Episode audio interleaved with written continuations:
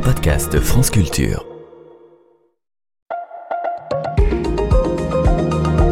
Pourquoi la génération Z n'est pas si différente des autres?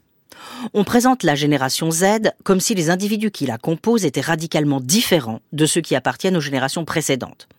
Comme on l'a vu la semaine dernière, ils seraient plus matérialistes, individualistes, utilitaristes que ces dernières. Les enquêtes les plus récentes démentent cette représentation. Le CREDOC a réalisé pour l'INGEP, l'Institut national de la jeunesse et de l'éducation populaire, et publié en novembre 2023 une enquête qui fait le point sur le rapport des jeunes au travail. Passée auprès de 4500 jeunes de 15 à 30 ans et 1000 personnes âgées de 31 à 50 ans entre avril et mai 2023, elle montre que les jeunes ont un rapport au travail qui n'est pas très différent de celui des plus âgés. Les différences entre générations, bien réelles sur certains points, apparaissent finalement peu importantes au regard de celles observées à partir des caractéristiques sociodémographiques des enquêtés et donc à l'intérieur des générations. Ainsi, interrogés sur ce que représente pour eux le travail, jeunes et plus âgés répondent de façon extrêmement proche. Pour 57% des moins de 30 ans et 62% des plus de 30 ans, le travail est un moyen de gagner sa vie, alors que pour 31% des moins de 30 ans et 29% des plus de 30 ans, c'est une source d'épanouissement et de fierté. Les jeunes sont donc un tout petit peu plus post-matérialistes que les plus âgés, mais somme toute assez marginalement. En tout cas, ils apparaissent moins matérialistes et utilitaristes que leurs aînés.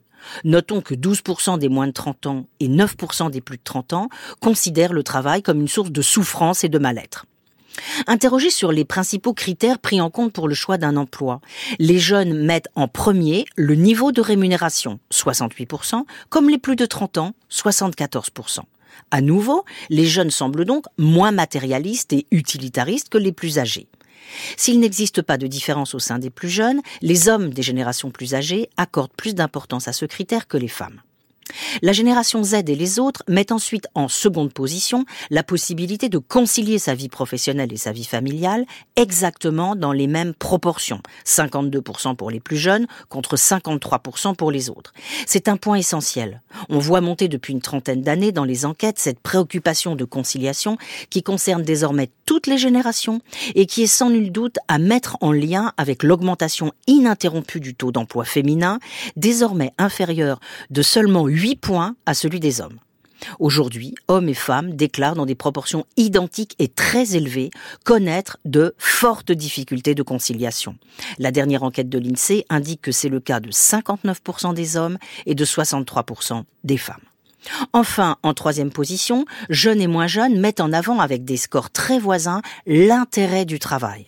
Là encore, contrairement à ce que rapportent les discours médiatiques, les jeunes sont plus nombreux que les plus anciens à souhaiter avoir beaucoup de responsabilités dans leur travail. Les raisons pour quitter un emploi sont également les mêmes selon les différentes générations. Jeunes et moins jeunes chercheraient un nouveau travail et pourraient aller jusqu'à démissionner en cas de stress ou de charge importante de travail et en raison de mauvaises relations avec la hiérarchie et les collègues. On voit dans ces résultats que les générations diffèrent peu en ce qui concerne leur rapport au travail. En revanche, des différences assez importantes apparaissent au sein d'une même génération, entre hommes et femmes et entre CSP. Les jeunes ouvriers sont plus nombreux que les jeunes cadres à considérer le travail comme un moyen de gagner sa vie. La semaine prochaine, nous reviendrons sur cette diversité de la jeunesse.